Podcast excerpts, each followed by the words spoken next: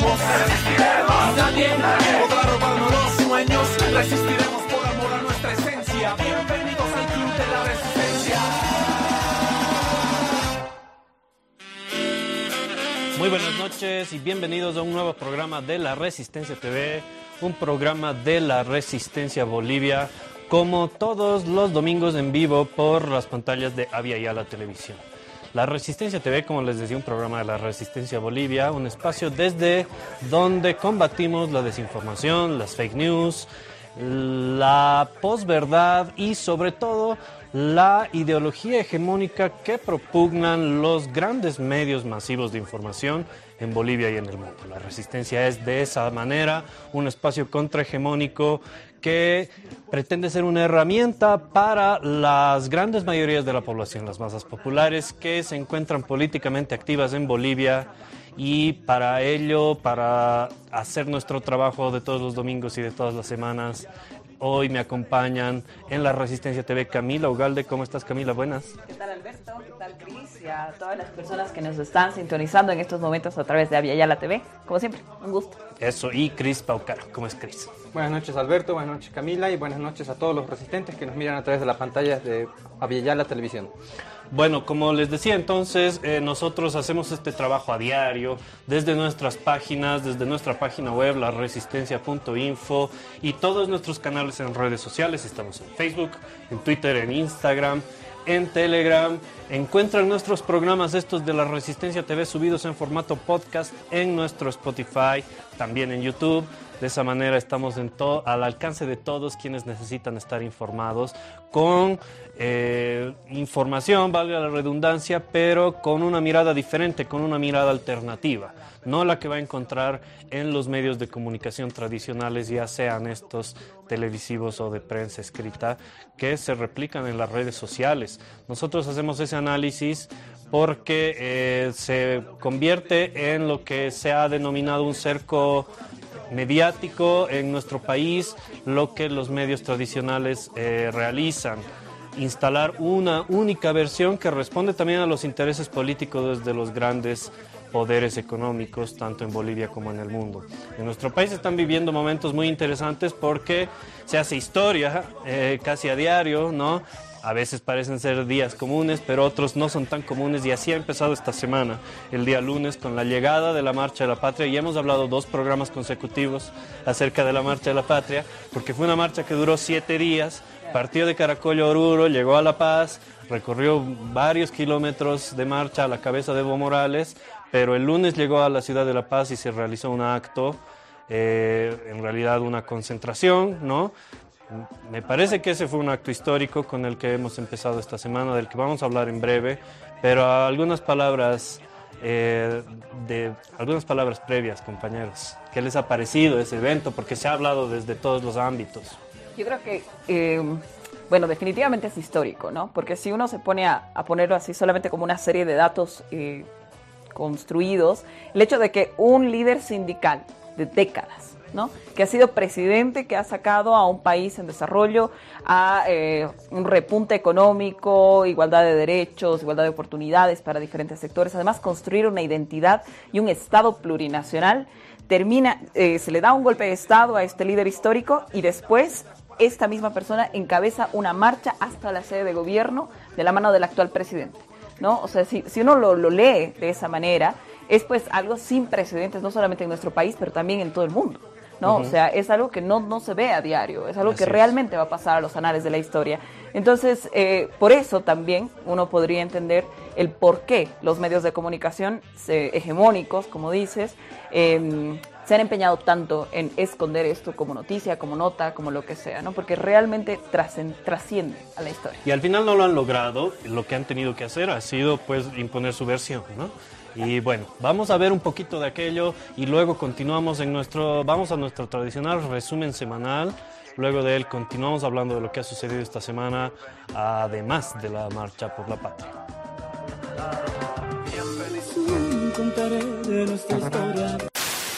Una persona que supuestamente es hermano de lucha.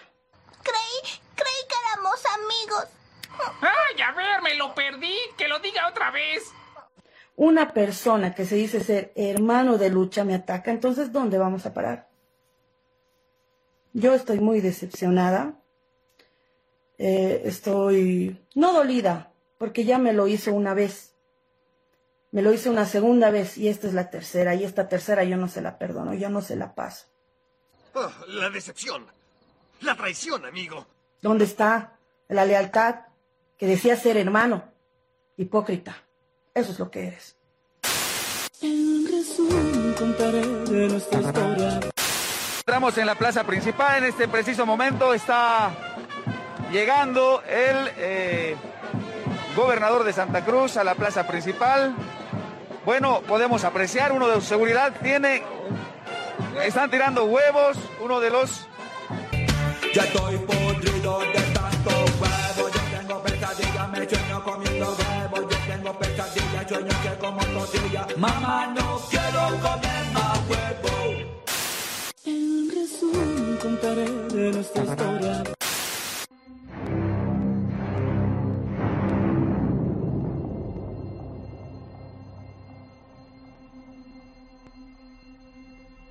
Bolivia, ese país anunció hoy el cierre de sus fronteras a los no residentes y la suspensión de todos sus vuelos internacionales ante la amenaza del coronavirus. Se suspenden todos los vuelos internacionales dentro de 48 horas y también se suspende el transporte interdepartamental e interprovincial de pasajeros. Luis Boliviano. Vamos a ver cuándo, vamos a ver cuándo,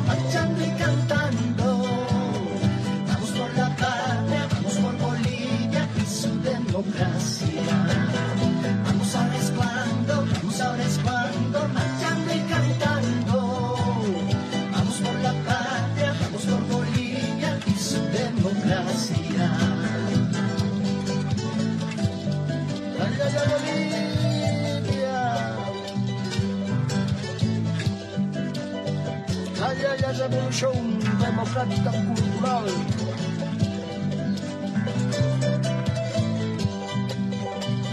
Ay, ay, la marcha por la patria.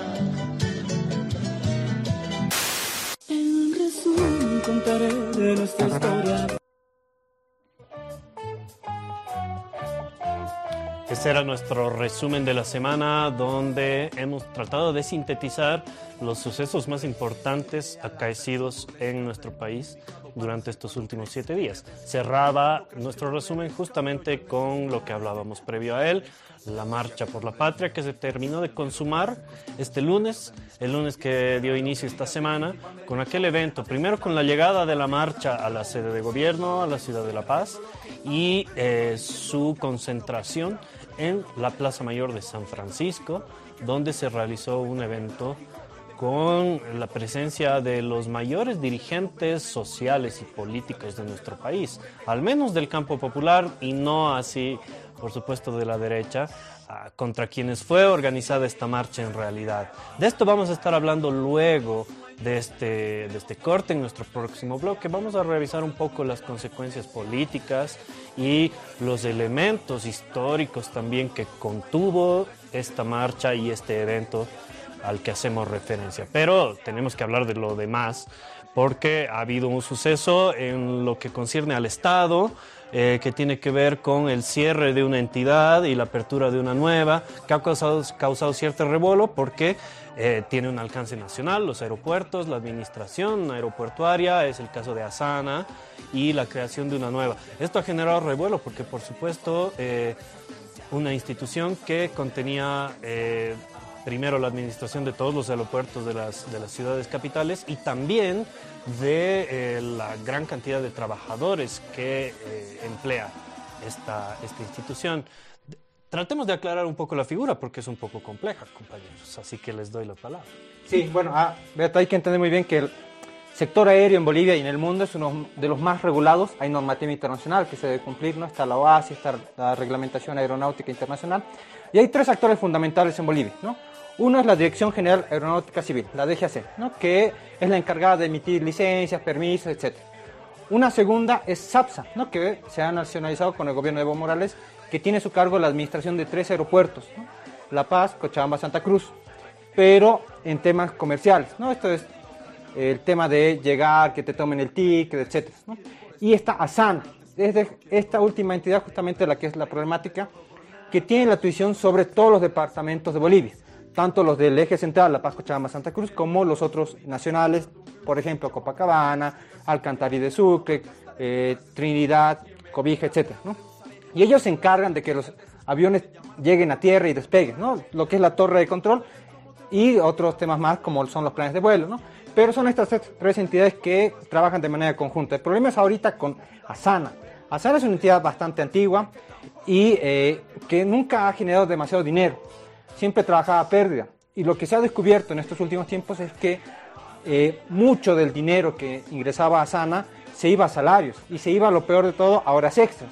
Ahora está bien, los, en el sector aéreo, en el aeropuerto trabajan horas extras, sabemos que trabajan de madrugada, 5 de la mañana ya están trabajando ahí, pero el problema es que se descubrió que en pandemia, justo cuando no había vuelos, porque no había vuelos, no había, no había viajes terrestres, no había nada, todo estaba cerrado unos 3, 4 meses, el personal de Asana seguía trabajando y trabajaba horas extras. Ahora, ¿cómo explicas que en un país donde no había vuelos, no había despegues, no había aterrizajes, la gente esté trabajando horas extras? Entonces, de ahí se, han, ha ido investigando más, no solo había habido horas extra de dudosa eh, asignación, también ha habido casos de nepotismo en eh, Asana, es decir, eh, dos hermanos trabajan en la misma entidad, dos primos, un sobrino y un tío, etcétera. Son cerca de 30, 40 casos, creo, de nepotismo a nivel nacional que te indican que hay presiones del sindicato para meter gente, que hay malos manejos. Hay una, en resumen, hay una mala o hubo una mala administración en Asana que generaba pérdidas económicas y se hacían proyecciones. De aquí a 10 años, decían algunos, Asana ya no iba a ser sostenible. Entonces, lo que ha decidido el gobierno es eh, cerrar Asana y crear una nueva entidad que recupera a todos los técnicos de Asana. Muy bien, todos los técnicos, los controladores aéreos, los que tienen experiencia laboral, se los va a recuperar y se los está incorporando en esta nueva entidad pública, NAABOL, pero no tanto así con los administrativos que de repente no hacían un trabajo eh, netamente propio, vital del sector aéreo. ¿no? Más o menos ese es el panorama. ¿no? Como te digo, el sector aéreo es gigante, es todo el mundo. ¿no? Y de hecho es un, es un aspecto, es un campo muy técnico, ¿no? Pero me parece que lo has esclarecido de gran manera porque hace falta información para entender esto. Nosotros en nuestra calidad de una plataforma eh, de comunicación alternativa debemos siempre analizar desde una óptica diferente a la cual lo hacen los grandes medios que han, ah, han cubierto esta noticia pero con, siempre con una intencionalidad más allá, ¿no? Sobre todo con el hecho de que esto afectaba a los intereses de trabajadores.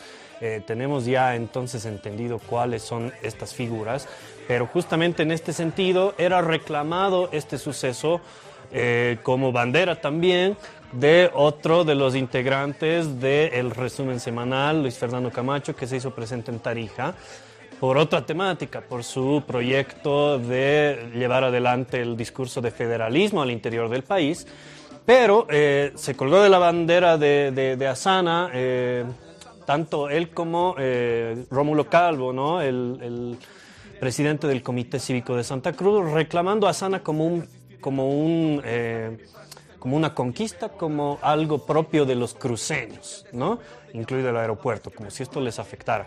Entonces, eh, hacía falta la aclaración y tenemos que mencionarlo porque eh, Fernando Camacho se hizo presente en Tarija, como veíamos en el resumen, llevando adelante una, bueno, trató de llevar adelante una conferencia, me parece que al final de cuentas se llevó a cabo, acerca de su proyecto de federalismo, tratando de socializarlo.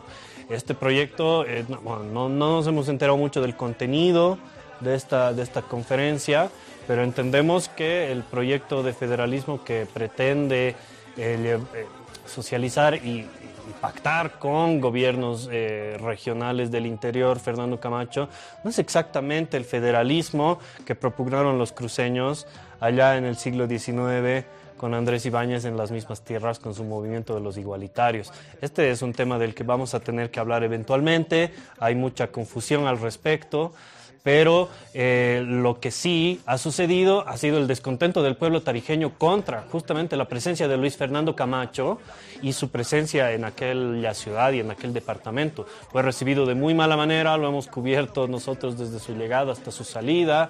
Eh, en la plaza principal de Tarija fue recibido a huevazos y también posteriormente se le impidió salir de la ciudad de Tarija como él tenía previsto mediante un vuelo hacia la ciudad de Santa Cruz. Su retorno tuvo que ser realizado por tierra. Vemos allá en las imágenes que nos acompañan justamente cuál fue la reacción de eh, la población tarijeña a la llegada, al intento de salida de Fernando Camacho a la plaza principal de Tarija. Eh, esto ya le había sucedido acá en La Paz. A Camacho cuando llegó el año 2020 eh, durante la campaña, en aquel momento recibió un célebre choclazo. Así es, fue justamente durante la Feria de la Cita, si no me equivoco, donde efectivamente la población también resaltó su rechazo ante este personaje. Lo que llama la atención es el contraste que generan estos, estos videos, esta reacción de la población tan orgánica, tan natural, ¿no? En, diferentes puntos del país, con lo que se va eh, planteando desde ciertos medios de comunicación. Se le escucha, por ejemplo, al presidente de la Asamblea Departamental de Santa Cruz, eh, acuerdo, igual tiene un apellido, medio croata, pero él, eh, lo que tratan de resaltar es decir, eh, que el discurso y que el argumento del federalismo, la propuesta del federalismo está llegando a todo el país, cuando no hay nada más eh, falso, ¿no? Porque lo interesante ahí es de que se utiliza la palabra federalismo, pero si ahora nosotros nos podemos a revisar dentro de las declaraciones, argumentos de los propios asambleístas departamentales, miembros eh, de la Asamblea Legislativa Plurinacional del Partido de Creemos, vemos que no hay argumentos de propuestas. ¿Cómo sería una Bolivia federal? ¿Cómo sería una Bolivia con eh, esta lógica que ellos están proponiendo? ¿Cómo sería Santa Cruz? Si una vez, si, es que ya tuviera consolidada su autonomía y eh, si pudiera arrimarse a un modelo federal. Entonces no existe eso. Por lo tanto, yo creo que es un debate mediático, pero no es un debate político, ¿no? Entonces, y eso va muy acompañado con lo que vamos trabajando y que definitivamente necesitamos verlo en un siguiente programa para poder entrar en discusión sobre el federalismo. Pero bueno, otro tema que ha llamado la atención ahora en Santa Cruz, antes para irnos en este bloque, ha sido lo de los 800 ítems fantasmas. Estamos hablando de, imagínense ustedes, 800 ítems, 5 mil bolivianos más o menos cada uno, 48 millones de bolivianos al año de afectación a la alcaldía cruceña. No es poco dinero. Eh, ha sido esto denunciado por la ex esposa de Antonio Parada Vaca, que em, bueno, pues ha llevado a la preocupación del pueblo cruceño en su conjunto, ¿no? Porque estamos hablando de una enorme cantidad de dinero que si se revisan los datos, el 2008 este personaje eh, declaró ante la Contraloría una base de cero bolivianos y hasta el 2000, eh, bueno, mientras hasta este año se eh, registró una transferencia de 1.200.000 dólares a una cuenta en Estados Unidos. ¿no? Cuando su sueldo era de 11, 12 mil bolivianos. Entonces, es, es imposible que esto no haya sido una legitimación de ganancias ilícitas. Entonces ahí nos volvemos a recordar un poco lo que pasaba en anteriores semanas de una enorme campaña que se hizo en Santa Cruz en contra de esta ley, diciendo de que era algo que iba a afectar a los gremiales, que iba a afectar a, los vendedores eh, del diario, cuando en realidad iba a afectar a lo que está pasando y lo que se está denunciando en estos momentos en Santa Cruz, ¿no? Eso, lo que vemos en estos momentos con esta afectación millonaria al presupuesto de la alcaldía, es parte de lo que iba a luchar esta ley 1386. Entonces hay mucho, mucho de que hablar en Santa Cruz y realmente harto eh, para hacer seguimiento a de dónde y a dónde iba ese dinero. Porque actualmente ha habido la denuncia por parte de la eh, abogada de Valeria Rodríguez, quien está denunciando a su ex eh, marido por estar involucrado en todo este, en todo este suceso, eh, que indica que Fernando Camacho está buscando despedirlo ¿no? de la gobernación. Entonces, yo creo que esto, este es un tema que va a dar mucho de qué hablar particularmente sobre cómo se está llevando adelante la política en la gobernación y en la alcaldía de Santa Cruz. Hay una contradicción ahí, ¿no? Entre la dirección política de la alcaldía y la gobernación, que también tiene que ver con lo que tú mencionabas previamente, toda esta cuestión del federalismo, a la cual ha respondido el alcalde Johnny Fernández justamente que no es momento de hablar de federalismo, porque aún ni las autonomías han sido consolidadas siendo que tiene mucha relación las autonomías con el federalismo eh, desde el principio de eh, regulación propia, ¿no? De, eh, administración independiente, administración eh, propia de cada región, las autonomías hasta el momento, en cuanto a lo que tienen de... eh, Su potencialidad, digamos. Sí, ah, claro, el alcance que tienen no han sido consolidadas, no han sido realizadas. Es un conflicto que está latente ahí y que este caso de los ítems tampoco ha sido muy revisado por los medios, ha sido ocultado.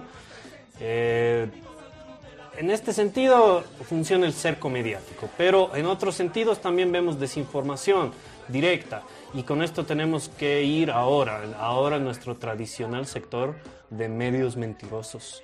En esta semana tenemos eh, a cargo a Cris que nos va a hablar un poquito de lo que han dicho los medios eh, y hemos escogido un suceso en específico. Sí, ah, dos sucesos en realidad. El primero tiene que ver otra vez con el sector aéreo. Parece que ha habido una movida en los medios de comunicación de tratar de desinformar y asustar a la población. Y han mencionado que eh, Avianca iba a salir del país, iba a dejar de operar del país. Esto como una señal de crisis económica, de que no, no se los está atendiendo bien. Justamente ahí vemos la imagen esta, el periodista John Arandia ha publicado esta noticia, que se han comunicado de que Avianca se querría salir del país, ya no operar. Y eso obviamente es un poco negativo para el país, ¿no? Líneas aéreas que operan en, en tiempos de pandemia. Esta noticia ha sido replicada por otros medios como Página 7, El Deber, en el mismo sentido, ¿no? De generar eh, inseguridad en la población, en generar alarma. Estamos en reconstrucción económica. Y más bien esto fue rápidamente desmentido por el gobierno a través de la DGC, justamente la que hablábamos hace un momento, la Dirección General de Aeronáutica Civil, que se ha comunicado con Avianca de Colombia. Le ha preguntado, ¿es cierto que ustedes se quieren ir del país? Y Avianca le dijo, no, en ningún momento. Demostraron los medios, de- los periódicos, nosotros en ningún momento hemos hablado con estos periodistas, no hemos hablado nada. Entonces los han desmentido categóricamente desde Colombia a estos periodistas, ¿no? Tanto Página 7 como John Arandia y como otros medios que han eh, intentado generar este, estas campañas de miedo. Esta es una primera noticia que tenemos en medios mentirosos y pasamos a la segunda noticia.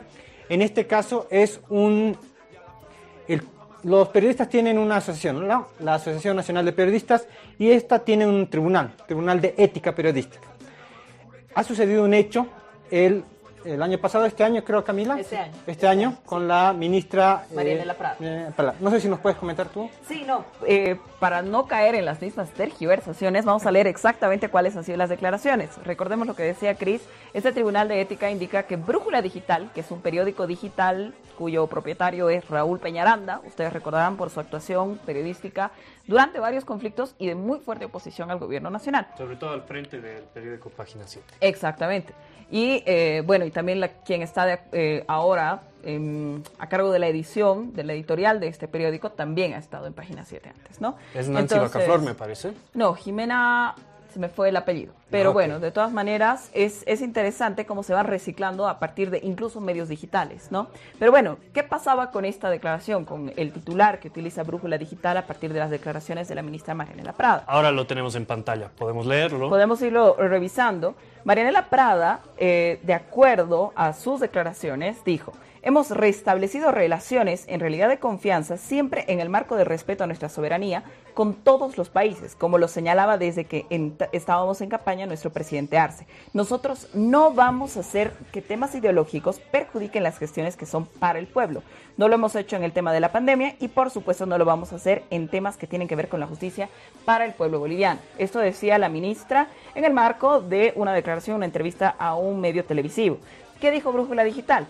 Dijo, Prada también fue enfática cuando señaló que el gobierno del presidente Arce no permitirá que la posición ideológica que tiene el MAS y PSP con respecto a los Estados eh, Estados Unidos perjudiquen las gestiones que son para el pueblo. Entonces la resolución de ese tribunal fue la siguiente. Pero, Decir- perdón, la resolución es la respuesta a una De una demanda denuncia. impuesta, denuncia impuesta por la viceministra de Comunicación, Gabriel Alcón, Así es. que acude al Tribunal de Ética. Porque considera que el actuar de Brújula Digital va en contra justamente de lo establecido como los principios éticos y sobre todo en la ley de imprenta. Es el tribunal el que entonces eh, emite esta resolución en base a aquello. ¿no? Así es, es en base a principios básicos de responsabilidad y veracidad. ¿no? Entonces, lo que llama la atención es que esta es la primera resolución del Tribunal de Ética Periodística en el año. Estamos terminando el año y ya solamente en el programa hemos debido compilar unas 10 vulneraciones, digamos, ¿no? a los principios del periodismo. Y de las que solo hemos escogido por nuestra falta de tiempo, ¿no? Que siempre son muchas más. Exacto. Eh, el, el- extracto que tú nos leías es del cuerpo de la nota que publicó Brújula Digital. Sin embargo, el titular también era tendencioso y el lead también, ¿no? Hablaba, y, y de hecho, como hablamos nosotros siempre, hay un- un- una estructuración que compone lo que nosotros denominamos el cerco mediático, no solo nosotros, por supuesto, en el que comparten eh, la línea editorial un sinfín de medios, ¿no? En eso, con respecto a esto, con respecto a la, al restablecimiento de relaciones diplomáticas con los Estados Unidos, eh, luego de asumida... Decía, titular. Así es. eh, luego de asumida la presidencia de Luis Arce, se instaló una línea eh, que compartieron todos los medios y que era el restablecimiento de relaciones de, amistad, de reciprocidad, intentando inclinar un poco ideológicamente la balanza para generar descontento en las bases sociales del gobierno, del movimiento al socialismo. ¿no? Acá más o menos sucedió lo mismo, pero nosotros celebramos el hecho de que hay una denuncia y que por lo menos a pesar de que sea en diciembre o a fines de noviembre que actúa el Tribunal de Ética, eh, exista algún tipo de acción en contra de estos actos que van en contra de lo que los medios asumen como su responsabilidad profesional. ¿no? Bueno, esperamos que esto continúe siendo así. Tenemos que ir a un corte porque tenemos mucho material más para hablar con ustedes. Luego de, este, de esta pausa volvemos con la Resistencia TV.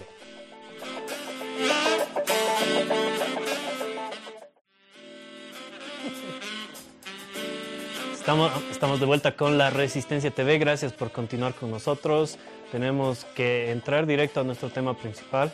Eh, lo habíamos visto en nuestro resumen semanal. La Marcha por la Patria llegó el día lunes y se realizó un, un evento que eh, termina siendo el suceso noticioso posterior a la marcha en sí, ¿no? Porque eh, vimos, por ejemplo, a Evo Morales en la Plaza San Francisco, luego de su última presencia, que fue en la última concentración en 2019, cuando ya se preparaba el golpe de Estado, el gobierno realizó una concentración para mostrar eh, cierta cohesión que en ese momento no era como la es ahora, al parecer. Ese es un elemento para analizar. ¿Cuáles son las fuerzas sociales que respaldan al gobierno eh, del movimiento al socialismo, que en este caso se han visto masivas, ¿no? Pero eh, además vimos al presidente, como lo decía Camila, eh, juntos el presidente el, del Estado, el presidente del movimiento al socialismo, el vicepresidente de con quien se dice que hay cierta, ciertos roces con, con Evo Morales, David Choquehuanca. Vimos a los líderes políticos y sindicales más importantes del país, como los ejecutivos de la Central Obrera, de la Confederación Sindical de Trabajadores Campesinos, y así, en, en diferente jerarquía con respecto a las diferentes federaciones y confederaciones. En ese sentido me parece que tiene un carácter histórico, pero ya no solo por el suceso en sí, ¿no? El hecho de la participación de más de un millón de personas y de la congregación de los principales dirigentes políticos, sino por el peso político que ha tenido. Lo decíamos en el, en el anterior bloque, la- los medios han intentado eh, no cubrir esta marcha y tampoco su llegada a la ciudad de La Paz. Se ha tratado, por ejemplo, desde el gobierno municipal de Iván de la ciudad de La Paz, de generar eh, conflictos para su llegada, decir de que iban a llegar a agredir, etcétera. Toda clase de, perdón, de estrategias que al final fueron dejadas de lado porque tuvieron que cubrir la marcha, que en su magnitud fue imposible de invisibilizarla, ¿no? A partir de esto, por ejemplo, una visión oficial es la del portavoz o la del vocero presidencial, Jorge Richter, que dice que a partir de esta marcha se ha evidenciado que el Estado plurinacional es irreversible. En caso, por ejemplo, de una intención golpista que ha sido eh, el motivo principal para el llamado a esta marcha. Los intentos de desestabilización de la oposición derechista llevaron a las principales organizaciones, la Central Obrera, la CSUCB y el Movimiento al Socialismo a llamar a esta marcha. Eh, ¿Cómo entendemos ya en términos más políticos y no mediáticos, compañeros, esta situación? Eh, primero los discursos eh, de Evo Morales, de Luis Arce, uno bastante, bastante eh, polémico como el de Juan Carlos Guarachi, que habla de marchar a Santa Cruz y de tomar empresas. Y esto saliéndose de la línea también que dieron las principales autoridades. Esto ha sido visto en algunos casos como radicalidad de su parte. Podrá ser que eh, Guarachi está tratando de limpiarse culpas por su actuación en el golpe en 2019 o que más bien está yendo a una, a una línea ya extrema que puede también perjudicar la institucionalidad o si se quiere el trabajo de- del, del gobierno del Estado plurinacional. Ahí les dejo un abanico de temas, compañeros. Tenemos mucho para, para, para escudriñar, pero ya no siguiendo la línea de lo que nos dicen los medios. Ya, eh, bueno, al- para mí lo de Guarachi hay que tomarlo siempre con pinzas, ¿no? No hay que olvidarse que Guarachi le pidió, le sugirió la renuncia a Evo Morales en 2019, ¿no? Eh, Guarachi estuvo presente, estuvo negociando con Yanine Áñez, ¿no? Guarachi no es un cuadro, ¿no? Del que se pueda confiar, no es como Orlando Gutiérrez, que nos hubiera gustado que siga con nosotros presentes, ¿no? Pero hay que tener con cuidado con lo que maneja eh, Orlando Gutiérrez. Para mí lo, lo de la marcha... Ah, perdón, Guarachi. Para mí lo de la marcha expresa algo que era necesario en el MAS. El MAS, para mí, en mi opinión, se convirtió en una máquina electoral, ¿no? Una máquina de marketing. Ya desde 2016 el MAS se preocupó por ganar eh, elecciones, se preocupó por ganar en redes sociales y lo ha hecho bien, ¿no? Pero se olvidó de este componente político, ¿no? De formar, de movilizarse, de actuar, de prepararse, ¿no? Creo que esta marcha refleja aquello, ¿no? Estar preparados, movilizados, estar preparados políticamente para cualquier ataque de la derecha y un ataque fuerte como un golpe de Estado, ¿no? que en 2019 no, no estuvo preparado para ese momento. ¿no? Si bien tal vez había nociones de que iba a haber un golpe de Estado, no se supo manejarlo, no se supo movilizar, no se supo contrarrestar un golpe de Estado. ¿no? También obviamente hay que tener el factor que Evo mencionaba, de que no se quería muertos, pero no hubo tampoco muchos intentos de movilización. Este más del 2021 ya aprendió la lección para mí, ¿no? de querer movilizar para no cometer los mismos errores. No deja, equilibrar entre una máquina electoral y una máquina política. ¿no? Tú dices que en 2019 se dejó, de- bueno, hasta ¿no? 2019, se había dejado de lado este elemento importante que es lo político. Eh, quizás también lo ideológico.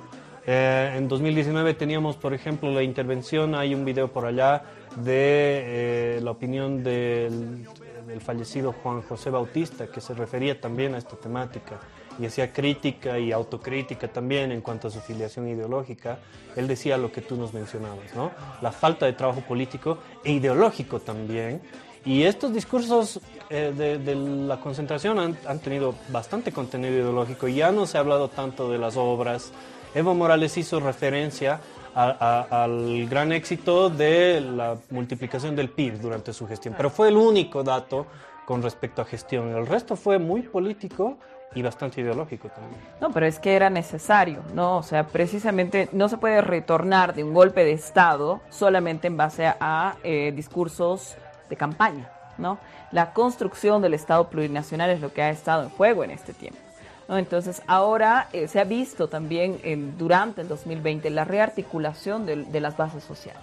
¿no? tanto desde las organizaciones sociales, eh, digamos, ¿no? de- del pacto de unidad, de una manera desde las bases, digo, ¿no? No, no solamente desde ciertas dirigencias, y también desde lo que compone el área urbana del movimiento al socialismo. Entonces, al- se ha logrado haber, eh, a- ve- ver cierto tipo de rearticulación que eh, ahora, a través de esta marcha, que ha sido la más grande, literal, en las movilizaciones que ha, que ha habido durante el proceso de cambio, eh, nos permite ver eh, eso, ¿no? Un, un espacio de discusión política más importante. Creo eh, que ahora el movimiento al socialismo tiene la oportunidad de poder consolidar el, eh, en el sentido común que el Estado plurinacional, el proyecto del movimiento al socialismo es netamente democrático, algo que ha estado en disputa en 2019, entre el 2016 y el 2019, y que todavía se busca mantener al movimiento al socialismo como un instrumento antidemocrático para ciertos grupos de la población. Es lo que vienen reflejando los medios de comunicación. Es ahí justamente donde entra la participación de Guarachi, cuando habla Claro. de tomar industrias y tomar fábricas.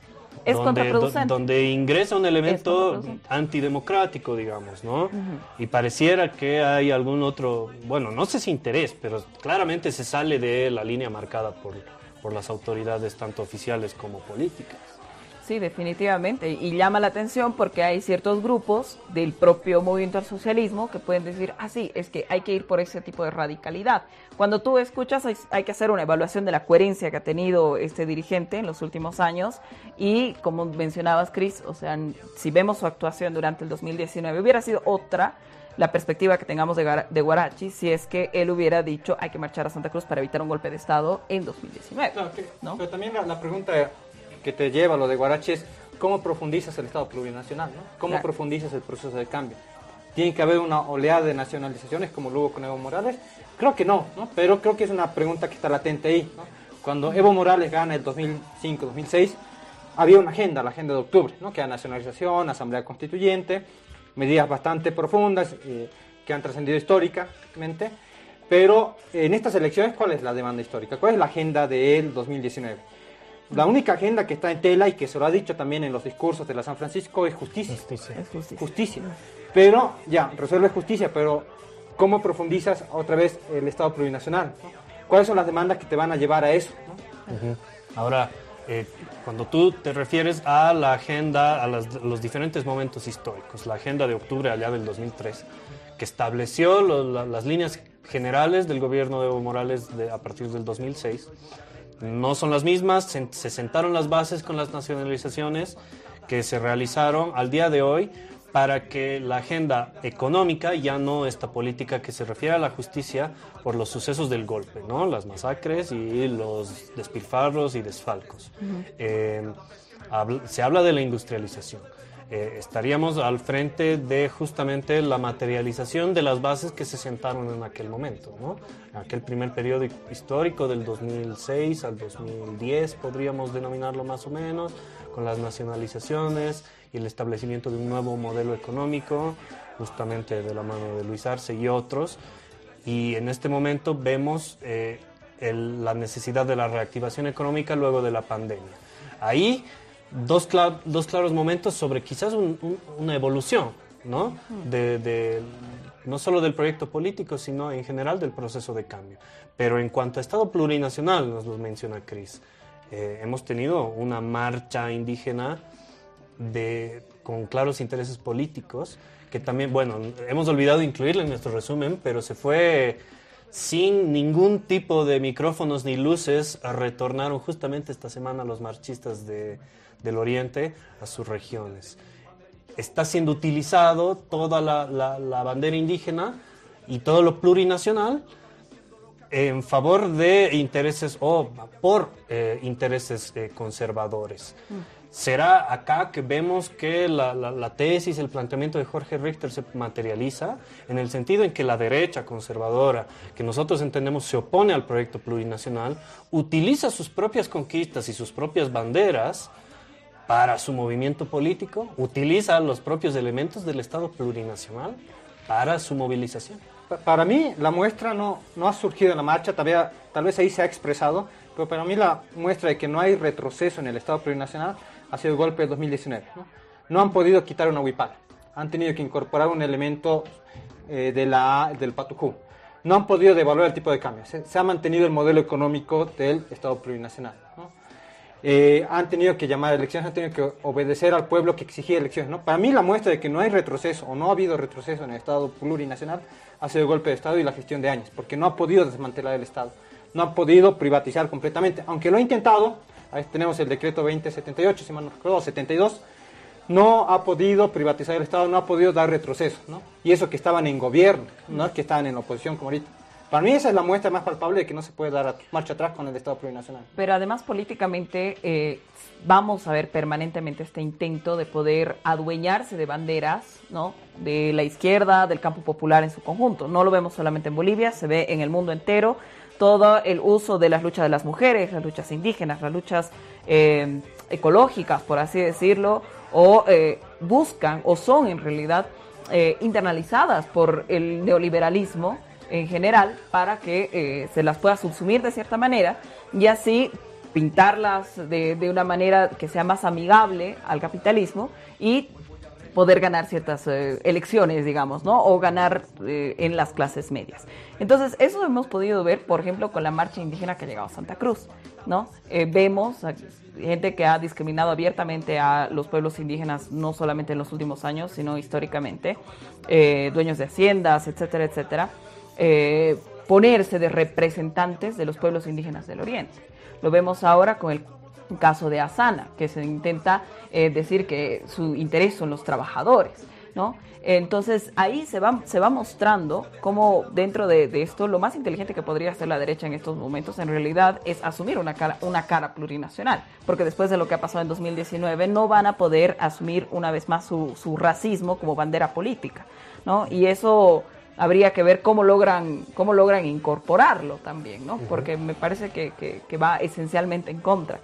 De todas maneras, eh, nosotros, eh, quienes estamos, digamos, ¿no? en línea con los intereses de las bases populares en su conjunto, con las reivindicaciones históricas, con un eh, horizonte de justicia social, necesitamos entender cuál es la discusión política dentro de las organizaciones sociales también. Necesitamos un, un diálogo permanente y yo creo que esta marcha da inicio a eso, nos Se vieron- permite volver a Se vieron discursos de las bases reflejados en, en la concentración, lo diríamos. Se- Sí. se- Sí, mucha, mucho reclamo por justicia, efectivamente, pero en el momento de uno va tejiendo todo lo que, lo que se viene recogiendo y es pues que, que se está en contra de, de las dominaciones históricas. Eso no ha terminado, ¿no? Los 14 años son un paso, son las bases materiales con las nacionalizaciones y demás, pero eh, hay mucho, mucho que tejer todavía, ¿no? Se ven las participaciones de las mujeres, particularmente eh, Flor Aguilar, el discurso de Flor Aguilar ha sido súper fuerte en la, en, la, en la Plaza San Francisco, indicando precisamente eso, ¿no? De que se está en contra del neoliberalismo, que eh, es algo que todavía es posible que nos puedan arrebatar toda esta igualdad económica o todos los pasos que se van dando. Entonces, sí se necesita prestar atención, yo creo, desde los grupos articulados urbanamente con las organizaciones sociales. Yo creo que el siguiente paso de la consolidación de nuestro Estado plurinacional y de, de poder consolidar ideológicamente nuestro proyecto político es un diálogo entre lo urbano y lo rural. Porque la migración rural-urbana es fluida, la hemos visto también gracias al proceso de cambio. Entonces ya no se puede entender solamente al sujeto político en las áreas rurales del MAS, que es algo que hemos hecho en los últimos años. Bueno, y por último, ¿será que se, se, se quiere hacer, se quiso hacer con esta marcha y concentración lo que no se hizo en 2019?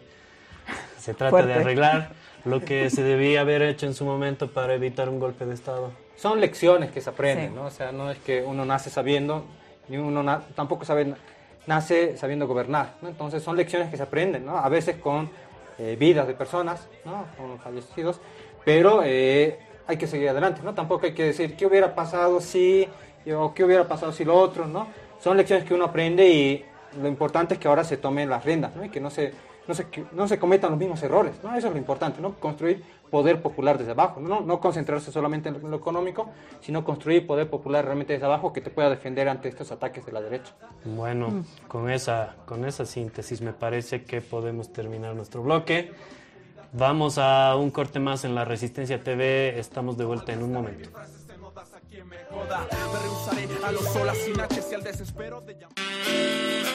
Estamos de vuelta con la Resistencia TV, ya nos que- queda muy poquito tiempo y lo queremos utilizar para celebrar el- una victoria popular más en el continente americano, en nuestra Via Yala. Y las buenas noticias provienen de Honduras, donde Xiomara Castro ha ganado la presidencia en las elecciones generales de aquel país centroamericano con importante distancia frente al segundo, similar a lo que sucedió acá en Bolivia el año pasado. Y queremos enviarle nuestros abrazos, nuestras felicitaciones al pueblo hondureño que tuvo que transitar eh, más de una década de regímenes serviles a los intereses del capital transnacional y el imperialismo norteamericano luego de la deposición de Manuel Zelaya mediante un golpe de Estado. Justamente su ex esposa y ex primera dama, Xiomara Castro, es quien hoy es una nueva presidenta de Honduras y que responde justamente al pedido, al deseo de una patria grande a la cual nosotros aspiramos llegar en algún momento. Este es un pasito más hacia ello. Eh, tenemos que celebrarlo desde acá y eh, cerrar con esas lindas noticias porque se nos ha acabado nuestro tiempo. Quiero recordarles que nos pueden encontrar en todas las redes sociales, como lo habíamos dicho en un inicio, en todas las que se imaginen, inclusive TikTok para nuestros televidentes más jóvenes. En todas como La Resistencia Bolivia, visiten nuestra página web laresistencia.info para mantenerse informados del acontecer político desde una mirada alternativa. Eh, con eso vamos a volver el siguiente domingo con nuestro clásico análisis político, económico, social. Quiero agradecerles por haberme acompañado hoy. Cris, hasta el domingo. Hasta el domingo, Beto, hasta el domingo, Cami, y hasta el domingo a todos los que nos miran. ¿no? Cami, esperemos que estés con nosotros el próximo domingo. Claro que sí, el próximo domingo nos reencontramos aquí en la Resistencia TV. Como siempre, un gusto poder acompañarlos. Solamente brevemente, creo que la marcha nos da la oportunidad de vernos entre bolivianos y de realmente construir unidad en esta plurinacionalidad. Creo que el ver a tantos rostros, tanta diversidad, nos permite identificarnos y ver realmente que la democracia es eso, es, es lo que estamos construyendo. Así es. Bueno, eh, nosotros suscribimos lo que dice Camila porque se ha visto a la Bolivia profunda en aquella marcha. Es a ella de la cual nos despedimos y a quien nos valemos con ella, con la Resistencia TV y la Resistencia Bolivia. Hasta el próximo domingo. Muchas gracias. También al hecho de ver cómo te vas y a la frase de tú jamás podrás vivir del jazz. Hoy buscaré mi paz y más que lo que robarnos los sueños. Resistiremos por amor a nuestra esencia. Bienvenidos al club de la resistencia. Ustedes alcen la mano y juren que tampoco dejarán que maten sus sueños poquito a poco.